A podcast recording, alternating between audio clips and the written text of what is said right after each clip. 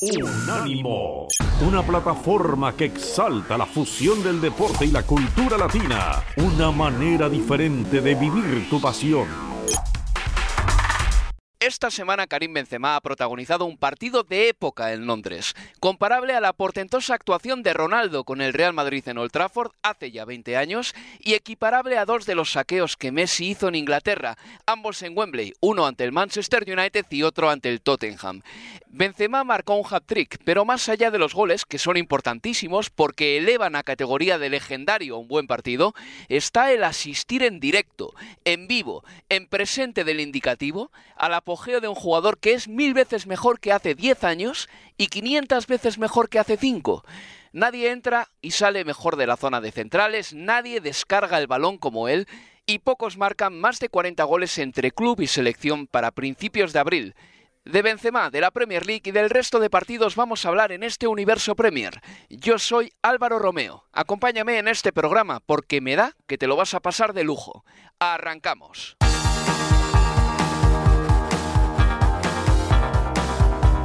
Universo Premier, tu podcast de la Premier League. Con Álvaro Romeo, Leo Bachanián y Manuel Sánchez.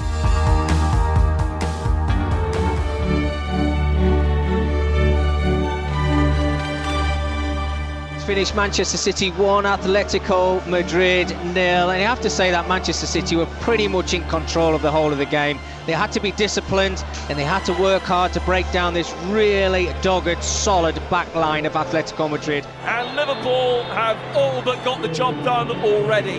A 3-1 victory. Villarreal 1, Bayern Munich nil. Last season's Europa League winners take a surprise first leg lead and they'll rue not scoring more. It was the former Bournemouth winger Arno Danjuma who gave the Yellow Submarine a dream start with a smart finish from close range. Militao, Alaba and Mendy, and it's a mistake by Mendy, and Benzema completes his hat-trick. It's another hat-trick for Karim Benzema.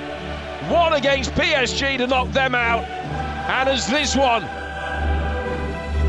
A mi lado, como siempre, tengo a Manuel Sánchez y a Leo Bachanian. Hola Manuel. Hola chicos, ¿qué tal? Manuel, imagino que estará radiante, encantado, sobre todo de haber visto in situ cómo el Real Madrid le ganaba por 1-3 al Chelsea. Contento, pero también cauto, porque no deja de ser solo la ida y, no, soy de los que le gusta mucho lanzar las campanas al vuelo, porque vivimos en una, en una época donde se tira muy fácil de medioteca. Hoy pones un tuit eh, festejando el pase a semifinales y te lo pueden devolver el martes que viene si el Chelsea pega la campana del Bernabéu. Entonces, estoy contento. Me hubiera gustado más, obviamente, que fuera el partido de, de vuelta, como, como, fue el del Paris Saint Germain, por ejemplo, eh, o sí, o, incluso el del Liverpool el año pasado, cuando el Madrid empató, empató a cero en Anfield, que por lo menos tienes la emoción de saber que lo que ocurra ya termina.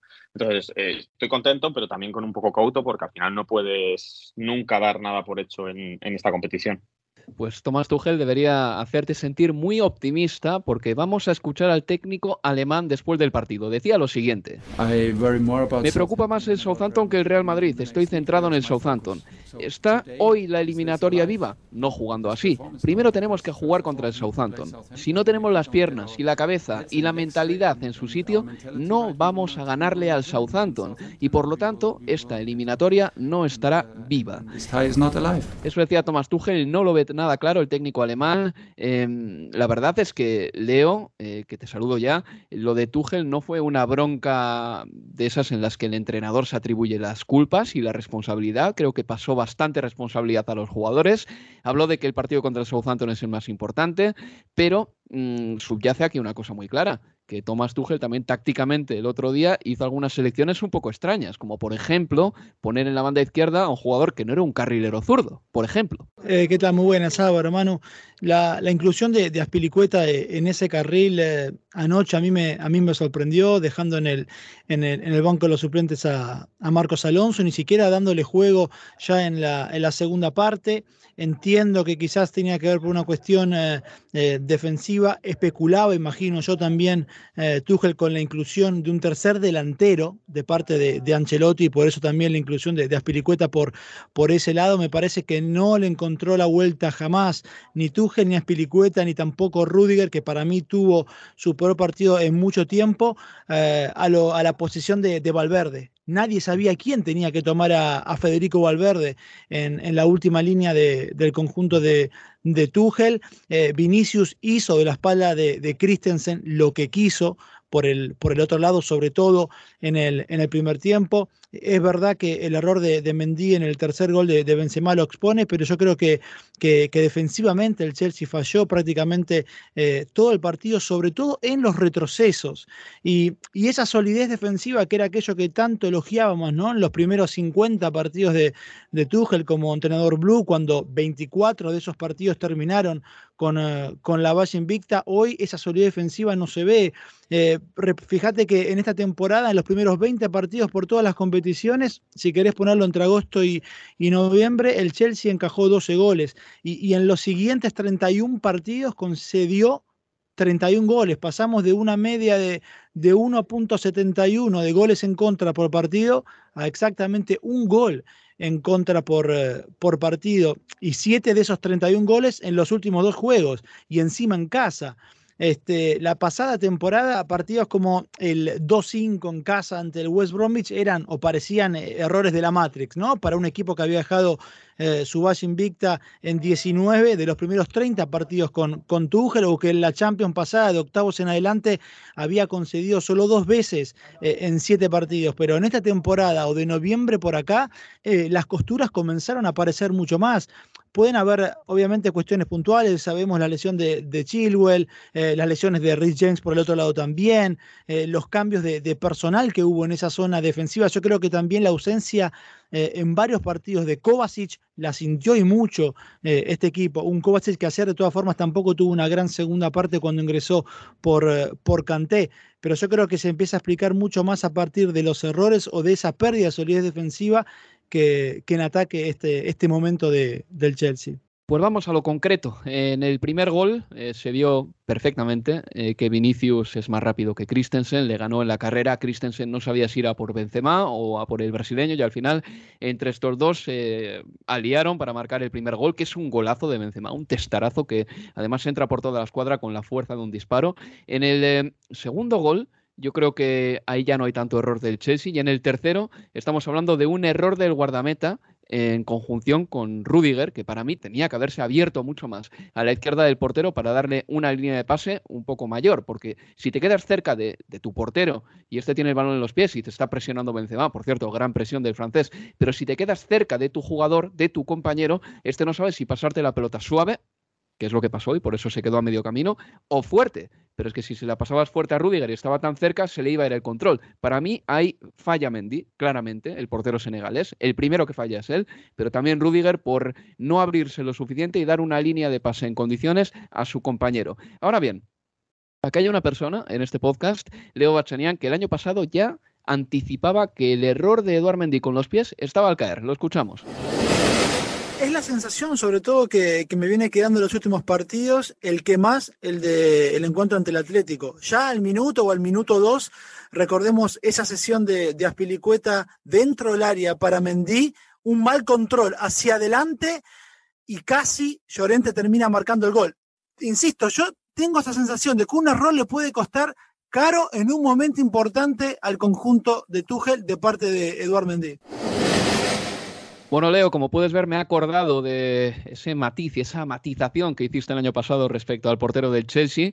¿Es un buen portero con los pies o no? O sea, dame tu veredicto ya después de dos años de Eduard Mendy aquí en Inglaterra. Yo creo que no es del todo confiable, nunca me pareció en, su momento confiable con, los pies y, y suscribo aquello, no porque haya pasado anoche, pero era, me parece, un aspecto que estaba al caer, un error allí en el, en el manejo con, los pies de, Mendy. Eso no quita que es uno de los mejores arqueros de, Europa, no tengo ninguna duda. Ahora, dentro de su juego, creo yo, lo que quizás más tiene a, mejorar y creo que es más evidente es justamente el juego con los pies.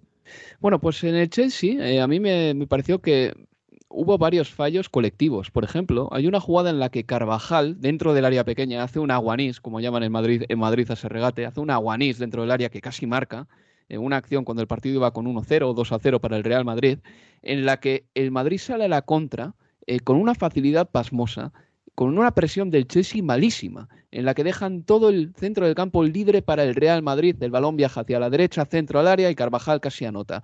Pero ese tipo de acciones se repitieron muchísimo. El Chelsea no tuvo una presión bien acompasada, que yo creo que esta era una de las señas de identidad que hacía de este equipo, un, equipo tan difícil de, de, horadar, ¿no? Porque era muy difícil, digamos que avanzar, avanzar metros contra un conjunto como el Chelsea, y luego tampoco creo que la defensa tuviese la contundencia habitual, un poco como consecuencia del sistema y también por error de los jugadores a nivel individual. Por ejemplo, Rudiger en el gol que marca Benzema, el tercero, no me digáis que tenía que haber ido con la pierna derecha seguramente y con bastante más contundencia para quitarle el balón al francés. me pareció una continuación completa de lo que fue el desastre contra el Brentford en la segunda parte. Al Madrid le hizo falta muy poquito, otra vez como le pasó al Brentford, tres o cuatro toques en la frontal del área para crear muchísimo peligro. El primer tanto es una pared de Benzema y Vinicius, mm, un centro de Vinicius y un remate de cabeza de Benzema. El segundo gol es una pelota a Modri un centro de primeras y otro remate de Benzema. Y el tercero, bueno, no, no tiene una explicación tan lógica, no es, no es tan eh, por, por, por, jugada del, del, Madrid o por creación propia del Madrid, sino es una presión y un robo. Pero al Chelsea en ningún momento de la era Tuchel le habían metido siete goles en dos partidos. Y no hablamos ni siquiera de dos partidos completos porque los, los, los siete goles llegan en una parte y en media, prácticamente en mitad del otro partido, porque el tercer gol de Benzema es en el minuto 46 o 47. Eh, no sé, me cuesta también pensar en el planteamiento de Tuchel. Tuchel sabía con una hora y media de tiempo para cambiar su alineación la alineación del Madrid, porque el Madrid sacó la alineación más de dos horas y media antes del partido. Tuchel anunció la suya a una hora del, encuentro. Si, si, de verdad mm, la, salida de Azpilicueta, ese, ese, parche, ¿no? que, esa, que Azpilicueta jugando a la izquierda, que no es donde acostumbra jugar, yo creo que todos nos esperábamos que, jugara Marcos Alonso, no estando Chilwell. Creo que si Tuchel sabía y vio que Valverde no, no es obviamente pues Rodrigo o Asensio, no es un jugador de tanta vocación ofensiva, podía haber corregido de alguna manera este, este esta, salida de, Valverde, pero no, no, no, la hizo. Y luego también a mí me, me, sorprenden mucho las declaraciones de Tuchel diciendo que la eliminatoria no está viva. Yo vi a un Tuchel en rueda de prensa muy alicaído muy triste, eh, pero, pero yo creo que un entrenador no puede salir a decir que la eliminatoria no está viva y, un periodista se lo, se lo, recriminó, le dijo, ¿te parece normal o, crees que le estás mandando el mensaje adecuado a tus jugadores diciéndoles que la eliminatoria no se puede remontar? Y es verdad que Tuchel intentó...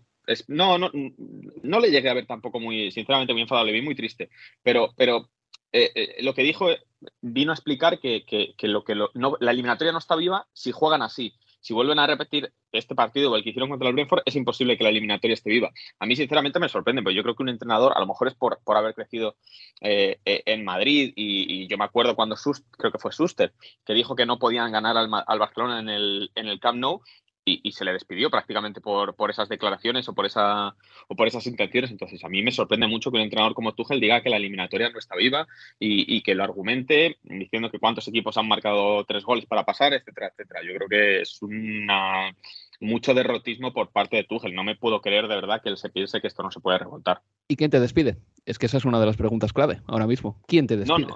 en este momento. O sea, el Chelsea ahora mismo no tiene una persona que que tome esa decisión con total autoridad. O sea, vamos a decirlo así. Y luego también, eh, ¿es posible para el Chelsea ahora mismo tener una nómina nueva? Es decir, llamar eh, a Hacienda y decirle, no, a partir de ahora vamos a pagar a una persona más, creo que tiene una prohibición ahora mismo de, hacer ese tipo de cosas. ¿eh?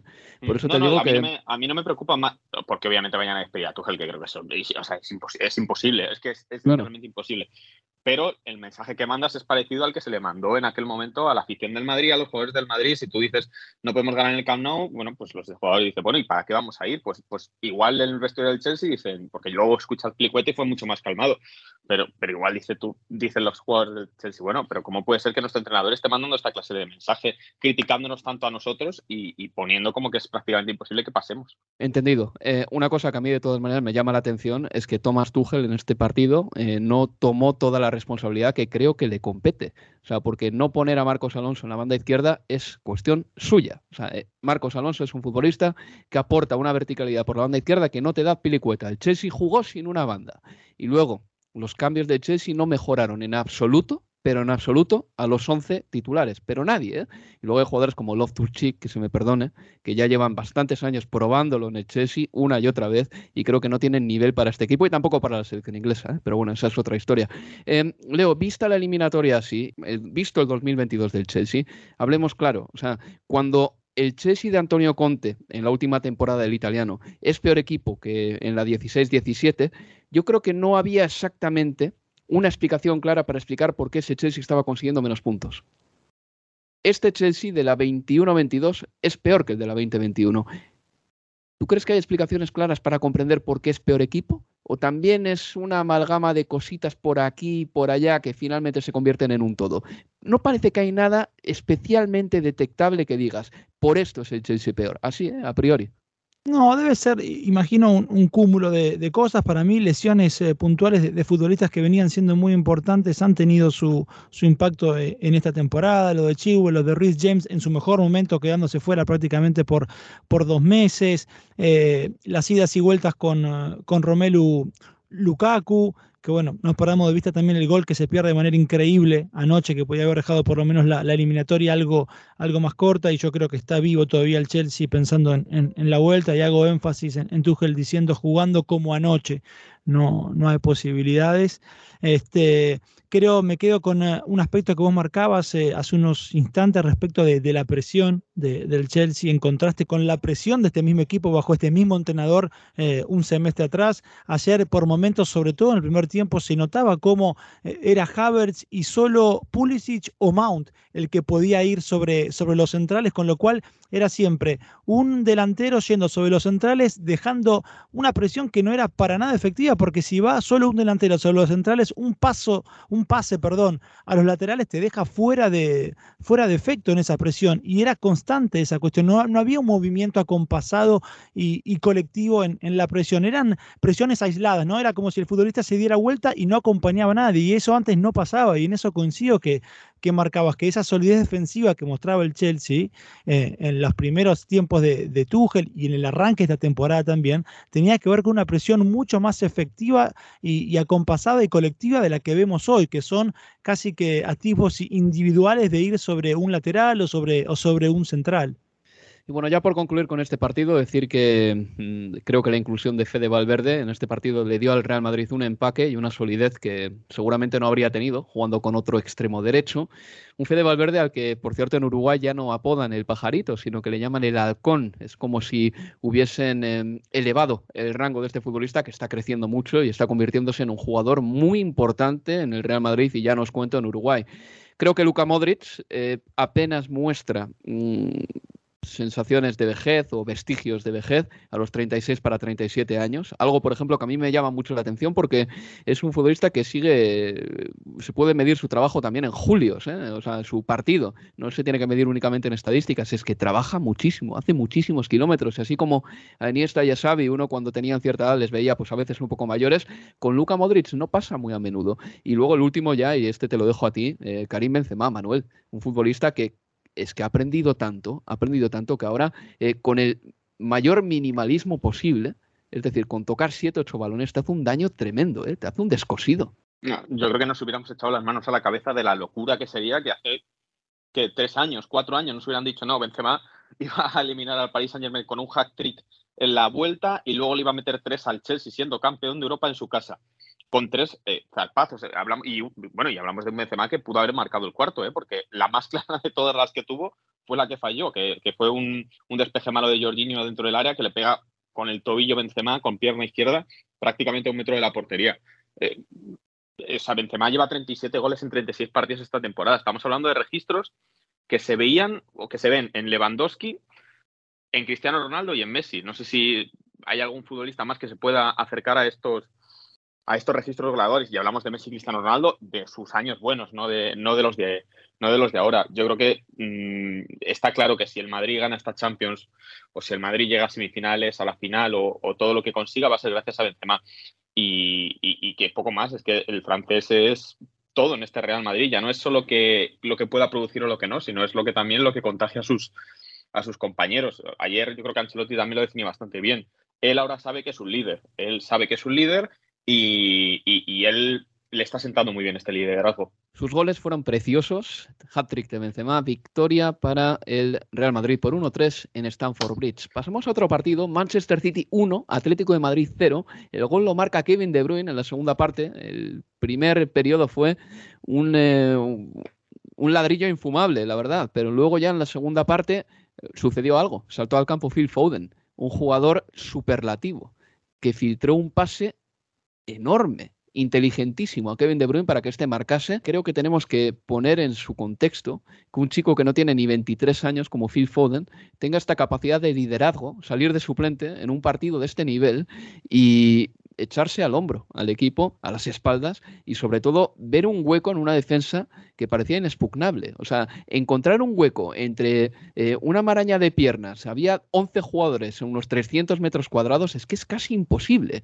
Y filtró un balón para Kevin De Bruyne Leo, que fue, vamos, lo que rompió la eliminatoria. 21 anitos para, para Phil Foden, campeón mundial sub-17 en, en, el 2000, 17 eh, con su seleccionado y es tremendo. Es un futbolista realmente que, puede hacerlo todo, porque puede jugar por banda, porque puede jugar de 10, porque demostró que puede jugar de, falso 9 y termina demostrando en esa media hora que, juega que no hay sistema en definitiva, el que sea, que pueda contra la, inspiración individual y el talento, ¿no? En el uno contra uno, el uno contra uno en un futbolista, te llame Foden, eh, el que fuera, pero estamos hablando de este chico que es un fenómeno, no hay manera de contrarrestarlo. Y, en ese caso es eso, es el talento de Foden el que termina abriendo el, partido porque ve un pase donde habían cuatro o cinco piernas, un pase que va ante las piernas, creo que termina siendo de, de, Lodi y después la muy buena definición de, de De Bruyne. Así es, pues gol de Kevin De Bruyne, 1-0 en esa eliminatoria que no está resuelta en España y va a ser inevitable ese debate de Simeone contra Guardiola que han espoleado y azuzado muchos medios de comunicación. Simeone nunca, perdón, Guardiola nunca dijo que el juego de Simeone fuese prehistórico dijo que en la prehistoria, actualmente y en el futuro, será siempre muy difícil atacar a un equipo que se defiende con 5-5. Nada más, no lo llamo prehistórico. Mm. ¿eh? luego ya que cada uno lo entienda como quiera. Es una, es una vergüenza que yo haya visto artículos de periodistas reputados eh, hablando de, diciendo eso, que, criticando a Guardiola por, por, estos, por estas declaraciones, cuando claramente, y esos periodistas saben que, que, que Guardiola no lo dijo con esos, con esos, con esos motivos. Manuel, te lo pasaste bien, ¿eh? estoy de acuerdo contigo, ¿eh? pero te lo, te lo, pasaste muy bien en el estadio de Tijaz. ¿eh? Ese partido hasta el minuto 60, no, en realidad todo el partido, pero hasta que no llegó el gol de Kevin De Bruyne fue horroroso, horroroso realmente. no hubo nada. Muy, muy malo. No, la primera parte fue, fue, fue horrible. Fue ver lo, mejor de la primera parte fue ver Twitter y ver a la gente cachondeándose de pues, los ingleses del City porque qué aburrido es el City y los españoles del Atlético de Madrid su sistema 5-5. Era lo único interesante, pero la primera parte fue muy mala. Se abrió bastante la segunda. Simeone hizo tres cambios de una atacada porque vio que podía hacer daño a Guardiola. Veía que Mateus Cuña era un tío que rápido, era un tío rápido y podía hacer más daño que Griezmann y que Llorente en las que habían tenido la carrera, que no fueron capaces de culminarla, porque a lo tonto el Atleti tuvo un par de ocasiones para haber marcado y haberse adelantado, y Guardiola respondió rápido, metió, es que claro, Guardiola tenía en el banquillo a Gabriel Jesús, a Jack y a Phil Foden para meterlos, para, para cambiarlos directamente. Y, los metió unos minutos después y Foden en la primera pelota que tocó, pues se cargó, se cargó, se cargó el partido. Y, bueno, pues por lo menos se animó un poquito eh, el encuentro, pero sí, o sea, fueron la noche, la noche y el día, lo visto el martes y lo visto el miércoles. Pues sí, eh, recuerdo los resultados una vez más, fue Manchester City 1, Atlético 0, Benfica 1, Liverpool 3, ahora hablaremos de ese partido, Chelsea 1, Real Madrid 3 y Villarreal 1, Bayern de Múnich 0. Para mí, la gran sorpresa de esta ida de los cuartos de final de la Liga de Campeones. A la vuelta estamos con este partido en el campo del Villarreal, en el Estadio de la Cerámica y también con lo que pasó en el Estadio da Luz de Lisboa. Universo Premier, tu podcast de la Premier League.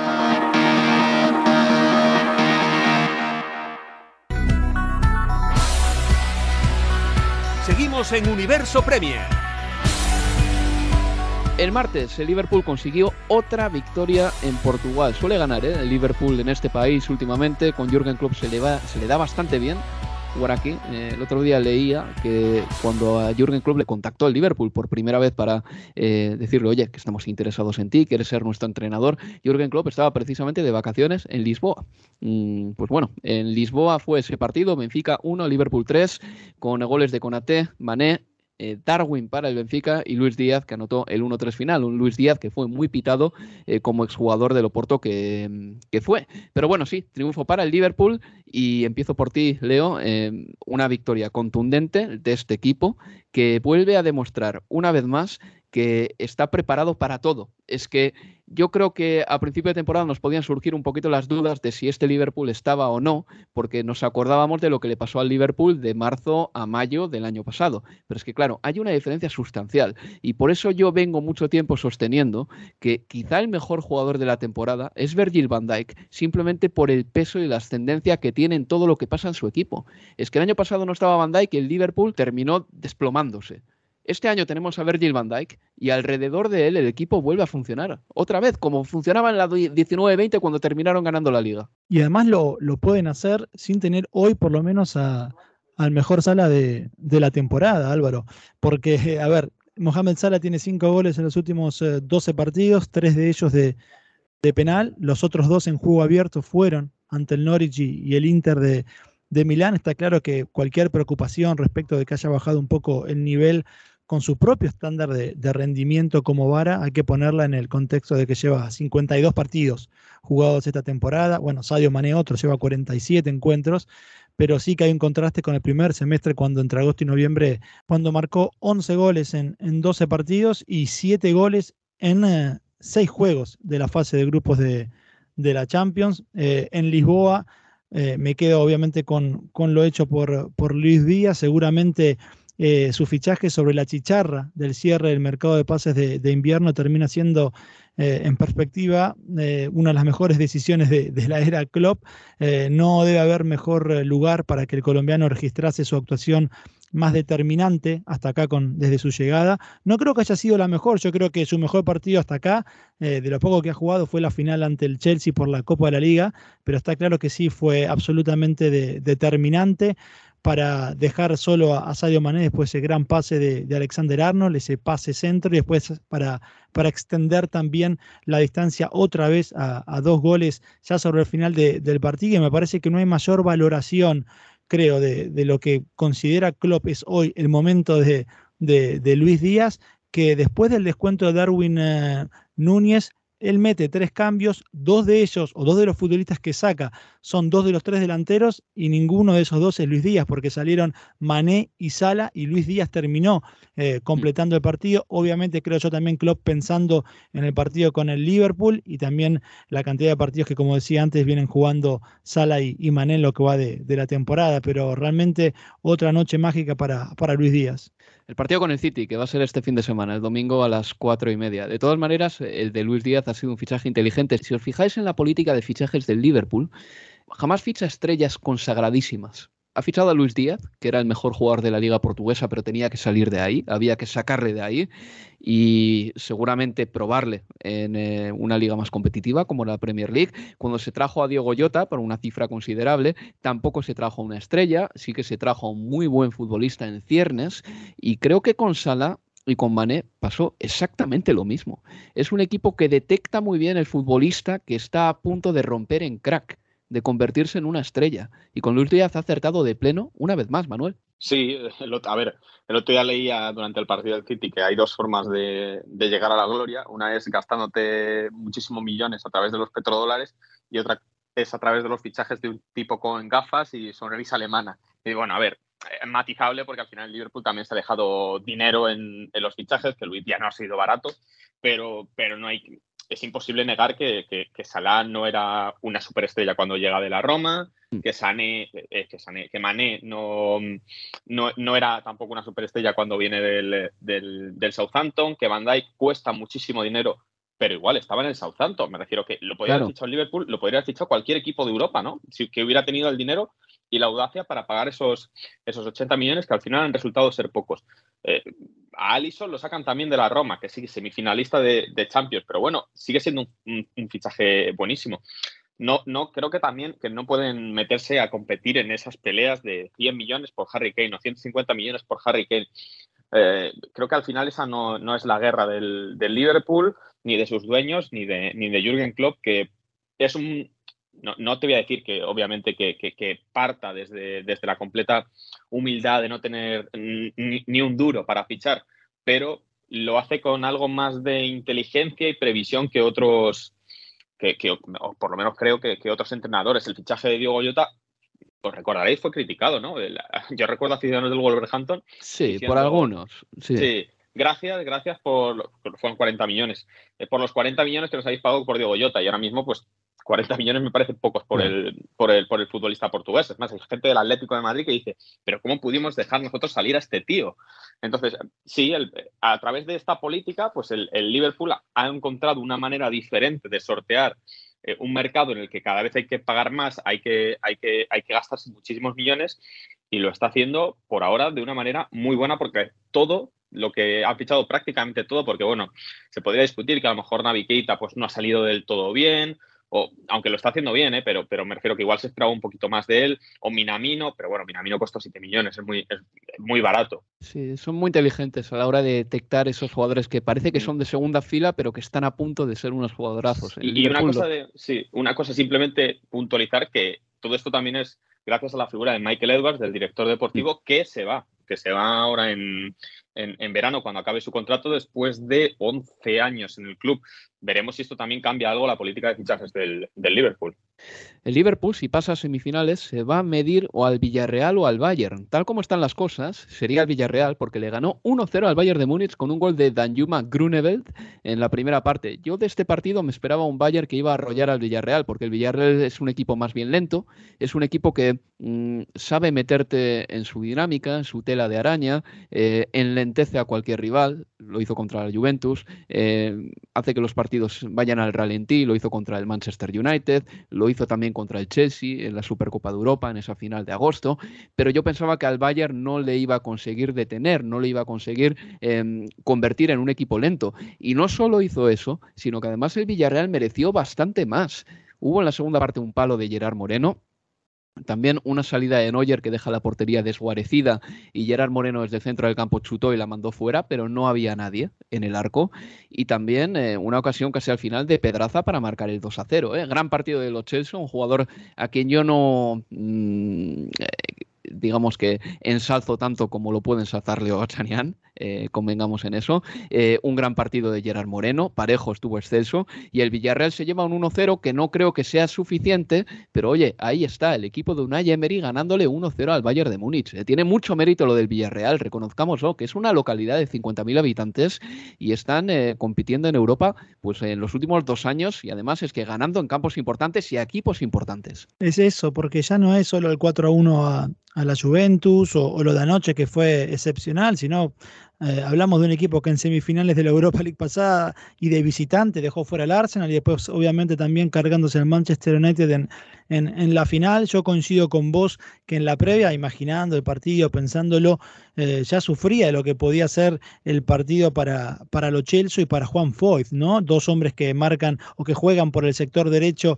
uno a la mitad de la cancha, el otro como, como lateral derecho, pensando en la velocidad de, de Nabri, de Sané. Bueno, después en la segunda parte ingresa Sané por. Eh, por Nabri y sin embargo en ningún momento el Villarreal dejó correr al, Bayern, al Bayern Múnich. Eh, en la vuelta, y estamos acostumbrados, ¿no? Que también en, así en Bavaria este equipo termina eh, siendo muchas veces otro, más allá de que hacerlo intentó, no hablamos de un Múnich eh, que no lo haya intentado. O sea, yo creo que ah, hizo tan buen partido el, Villarreal que es que en definitiva no lo dejó jugar de la manera en que estamos acostumbrados a verlos. A, los alemanes sabemos que en, eh, que Múnich puede ser otra la historia, pero me parece que, lo de ayer entre, entre las páginas más importantes y, gloriosas del Villarreal, a la altura de lo hecho en aquellos momentos con, con Pellegrini y, Juan Román Riquelme llegando a, semifinales de, de Champions ante aquel Arsenal. Pues veremos eh, cuánto puede estirar eh, ese sueño el Villarreal. Por el momento se lleva un 1-0 al Allianz Arena. El partido de vuelta será dentro de una semana. Pasamos ya con la Premier League porque tenemos que hablar de varias cosas. Hay varios frentes abiertos. En primer lugar, este fin de semana tenemos el domingo a las cuatro y media, hora de Inglaterra, un Manchester City-Liverpool decisivo en la lucha por el título porque entre ellos dos solo se sacan un punto. El City es líder y tiene un punto menos el Liverpool, que es segundo. Pero también hay que hablar de otras cosas. Por ejemplo, ojo a la situación del Everton porque ya es dramática. El miércoles perdió 3 a 2 con el Burley. El miércoles sí. Cuando el resto jugaba Liga de Campeones, el Everton estaba fajándose en Turf Moor. Eh, un rival directo, por cierto, el Burley. Y tal como están las cosas, los números dicen que el Everton se va a jugar el descenso a cara de perro con el Burley, porque el Burley es decimoctavo, tiene 24 puntos, y el Everton es decimoséptimo y tiene 25 puntos. El Leeds es decimosexto con 30 unidades. Eso sí, dos partidos más que el Everton y que el Burley. Pero el partido entre el Burley y el Everton acabó con 3 a 2 y esto decía Frank Lampard al final del partido. No deberíamos haber perdido 2 a 1. Creo que aquí se equivoca Lampard. Deberíamos haber marcado dos goles más. Se ha equivocado en el resultado. Pero bueno, continúo. Deberíamos haber sido más certeros. Hemos cometido dos errores en los goles y cuantos más fallos cometes, más posibilidades hay de que pasen cosas así y de que el resultado cambie. Los errores en nuestra área han sido críticos. Los jugadores lo saben. No es que odie el partido que hemos hecho. Hay veces que hemos aguantado, hemos tenido posesión más que suficiente y contragolpes más que de sobra para ganar el partido, pero los momentos clave del encuentro fueron en nuestra contra. Burnley 3, Everton 2. Menudo lío tiene el Everton por delante y la pregunta yo creo que es pertinente, Manuel. ¿Es Frank Lampard el hombre indicado para salvar al Everton? Recordemos, ¿eh? queda un mes y medio de competición nada más. Mm, para la, creo que para la, la estabilidad del equipo, echar a Lampard quizá no sería lo mejor, porque ya sería meterse en un perejenal mucho mayor. El Everton, el problema que tiene es que nunca estaba acostumbrado, no estaba acostumbrado a esto y ahora mismo, pues, partidos contra el Burley, que es un equipo mucho más hecho a estas situaciones, pues acaban perdiéndolo de la manera que lo acaban perdiendo.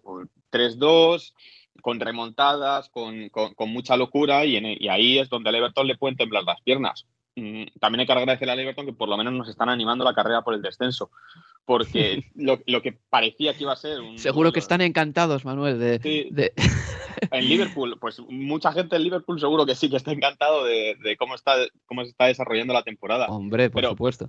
Pero, pero al final tenemos todos los frentes abiertos, tenemos la Liga abierta, la Champions abierta, incluso los puestos de Europa League, de Conference League, y que también se nos abra la vía del descenso, que no sean Burley, Watford y Norris ya tres equipos sentenciados, pues le da algo de, color al, final de, al final temporada. Pero obviamente esto para el Everton, cuidadito, que están construyendo un nuevo estadio, que ya tienen puestos los cimientos, que ya han empezado con las obras, eh, que han perdido recientemente tres patrocinadores por el lío, bueno, por la guerra de Rusia que tienen futbolistas que cobran mucho dinero, que tienen ahí a Richarlison, a Calvert Lewin, cuidado con Everton de un descenso, igual como desciendan, no volvemos a ver al Everton en Premier League en mucho tiempo. Y estamos hablando de un histórico, que tú hablabas, Álvaro, y lo hemos hablado muchas veces, del tiempo que lleva el Everton sin ganar un título y a ver si va a ser esa hora al final la última de sus preocupaciones. Ya, es eh, desde luego es un eh, gran argumento, sé que es Grimes y es verdad, ¿eh?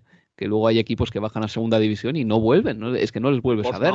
El, y ojo al el Nottingham Forest, Claro, mm. sí, sí, que desapareces y mira, y decía Leo que hay que tener eh, cuidado con el calendario que tiene por delante el Everton, ¿y vas a decir? Sí, porque mira, a ver, a los dos les quedan, me refiero al Everton y al Burnley, le quedan nueve partidos. Al destino de, los Toffees le quedan cinco partidos en casa y cuatro de visitante. En Goodison Park tiene que recibir al Manchester United, al Leicester y al Chelsea, por ejemplo. Y fuera va a tener que enfrentar al Liverpool, al Leicester y al Watford, mientras que el Burnley tiene cuatro en casa y cinco fuera en lo que le queda. En casa va a jugar con Wolverhampton, Aston Villa, Southampton y Newcastle en la última jornada. Fuera de Turf Moor le van a tocar Norwich, Aston Villa, Watford, West Ham y Tottenham. Estos dos son los más complicados, pero eh, creo que en principio hay una luz más clara para, para, los de, para los de y al final quizás Watford se puede elegir como juez en esta definición porque va a enfrentar a los dos. Y este fin de semana, ya que lo mencionas, Leo, es que mira eh, qué papeleta tiene el Everton. Recibe al Manchester United, ¿vale? Ya sé que el Manchester United ahora mismo es un equipo que puede salir por cualquier sitio, pero recibir al Manchester United no es plato de buen gusto. El sábado a las doce y media en Goodison Park. Dos horas y pico después, el Borley se enfrenta al Norwich, en el campo del Norwich, en Carrow Road. Imagínate que se dan los resultados más lógicos y que el Borley puntúa en el campo del Norwich y que el Everton pierde con el Manchester United. Ya está, de repente vamos a tener al Everton en descenso. Como el Borley gana en el campo del Norwich, el Everton está en descenso en la jornada 31 de Liga. ¿eh?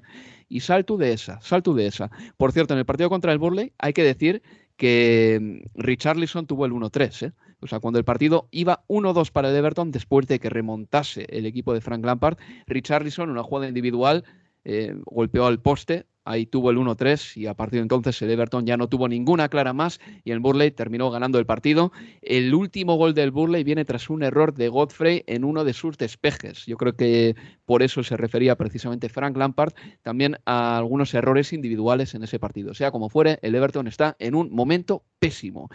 Y el Everton se enfrenta al Manchester United y estamos viendo ya que la actualidad del Manchester United ya no la marcan los partidos anteriores ni los que se vienen. No sé si lo habéis visto esta semana, Manuel Leo, que la actualidad del Manchester United ya la marca el futuro, la próxima temporada. Se está hablando de la llegada de Ten Hag al banquillo del Manchester United y hoy Manchester Evening News ya ha publicado que el United está interesado en hacer una oferta por Calvin Phillips, el eh, centrocampista del Leeds United, que por fortuna ha vuelto ya a los terrenos de juego.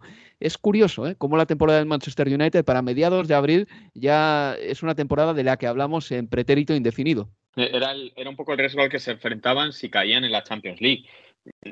Lo, hablamos en, el, último universo Premier, que para el United también era importante seguir vivo, no porque pudieran ganar la Champions, que era algo bastante irreal, sino por tener algo de ambición, algo de ilusión, que, cada semana dijeras, bueno, pues la semana que viene vamos a jugar contra, eh, no caigo ahora contra quién, le, contra quién les tocará, pero... contra el Everton.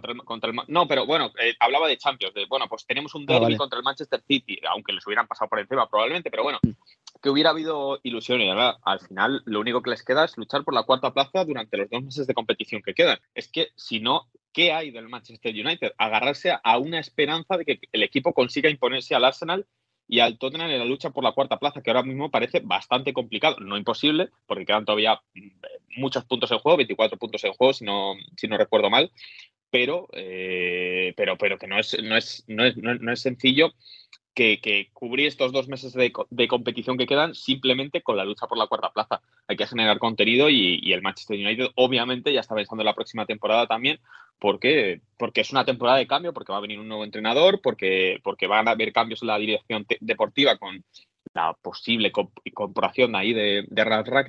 Entonces es, normal que esto sea una época de muchos cambios, de idas y, de idas y venidas y de mucha información y muchos rumores sobre todo, que es lo que va a haber.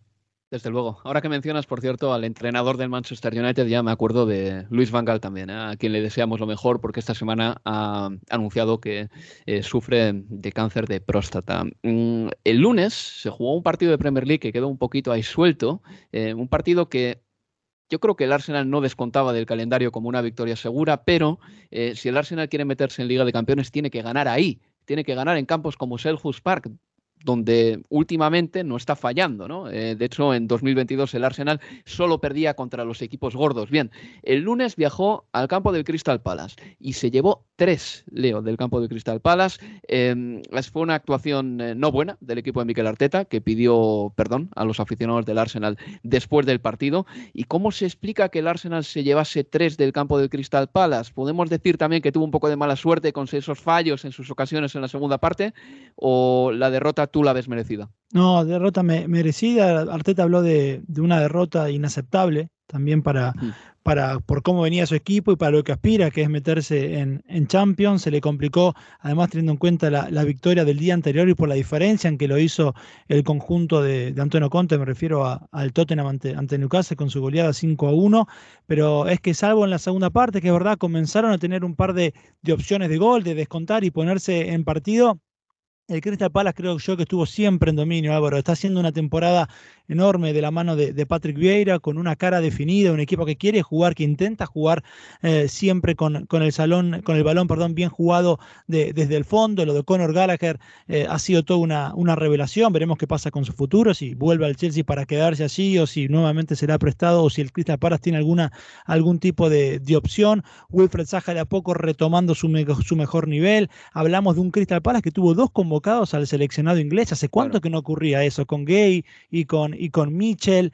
Eh, muchos puntos altos. Un Crystal Palace semifinalista de, de, la Cup. Va a jugar ante el Chelsea. La chance concreta de volver a, una final. Algo que no, que no ocurre desde el año 2016 cuando perdieron. Hablabas de Bangal justamente ante el Manchester United de, de, de Luis Van Pero, pero una victoria merecida para el Crystal Palace y mucho que pensar seguramente para, para Arteta de cara a lo que se viene. Hay que decir también que en el gol eh, de penalti de Wilfred Saja, que realmente se lo guisa él mismo, ¿no? Porque le hace penalti a él, eh, Martin Odegaard, hay que decir que solo hay un jugador en la Premier League que se atreva a irse hacia adelante contra cuatro defensores. Y ese es precisamente Wilfred Zaha, creo yo. ¿eh? la jugada es buenísima, al final le terminan haciendo penalti, él lo marca, 3 a 0 para el Crystal Palace. Y el Arsenal intentará recobrar, no sé, pues eh, sus constantes vitales este fin de semana, pero va a tener que picar más piedra que nunca porque el Tottenham, el Manchester United y el West Ham United son equipos que también pelean por entrar en Champions y no van a ser rivales fáciles en absoluto. Y bueno, ya este fin de semana recuerdo que se juega ese encuentro eh, fundamental en la carrera por el título, el Manchester City Liverpool, partido precioso, uno de los mejores partidos que se pueden ver en el mundo, lo ofrece la Premier League y también eh, me gustaría antes de irnos explicar un poco lo que pasa con Matt Letizier. Sé que Manuel ha estado escribiendo sobre este tema. Básicamente, Matt Letizier ha dado un paso al costado en eh, su papel o su rol o su labor como embajador del Southampton tras una serie de comentarios en redes sociales muy polémicos. Eh, Matt había sido de esos que eh, cuestionaba el COVID, cuestionaba las vacunas y ahora también creo que ha cuestionado en exceso quizá la información que está llegando sobre la guerra de Ucrania, Manuel. Sí, ha retuiteado, bueno, ha, cogido algunas imágenes de medios que, niegan algunas de las matanzas que se están produciendo en Ucrania. Eh, que las ponen en duda y les ha dado vuelo en, en redes sociales. Esto obviamente pues, ha tirado a los, a la gente en redes contra él, le han criticado y Letizier, que no es nuevo en estas en estas pugnas en, internet, porque ya tuvo problemas al bueno al, al, preguntarse que por qué la gripe no se trataba como el COVID, que por qué al COVID se le estaba dando mucho más importancia, etcétera, etcétera, pues ha decidido que va a dejar de ser embajador del club, un, un hombre que es una leyenda absoluta del Southampton y yo creo que probablemente la primera persona en la que pensamos cuando hablamos del Southampton. Es un tío que, es el segundo máximo goleador histórico del equipo, que ha marcado 209 goles en 540 partidos y que es el One Man Club, o sea, One Club Man. así que es una pena lo de Letizier que esté acabando así. Pues sí, pues sí, por cierto, One Club Man. Eh, un galardón que otorga el Athletic Club de Bilbao también, que se llama así, y se lo dieron precisamente a Letizier ¿eh? por su contribución al Southampton. Manuel Leo, muchísimas gracias por estar aquí una semana más. De todas maneras, recordad ¿eh? que este fin de semana nos escuchamos y nos pueden escuchar con el Aston Villa Tottenham. Así que nada, muchas gracias por estar aquí. Un abrazo, chicos. Un abrazo, chicos. Pues nada, como les digo, este fin de semana, sábado a las 5 y media hora de Inglaterra, estaremos en directo con el Aston Villa Tottenham. Y luego ya el domingo, eh, ved como podáis, eh, sobre todo en las filiales de nuestros socios oficiales, a poder ser, escuchad ese partido entre el Manchester City y el Liverpool, que es decisivo en la lucha por el título de la Premier League. Se despide de todos ustedes Álvaro Romeo. Adiós amigos, adiós.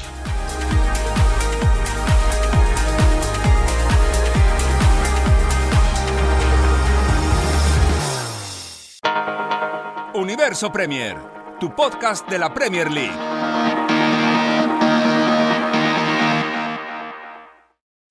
Unánimo, una plataforma que exalta la fusión del deporte y la cultura latina, una manera diferente de vivir tu pasión.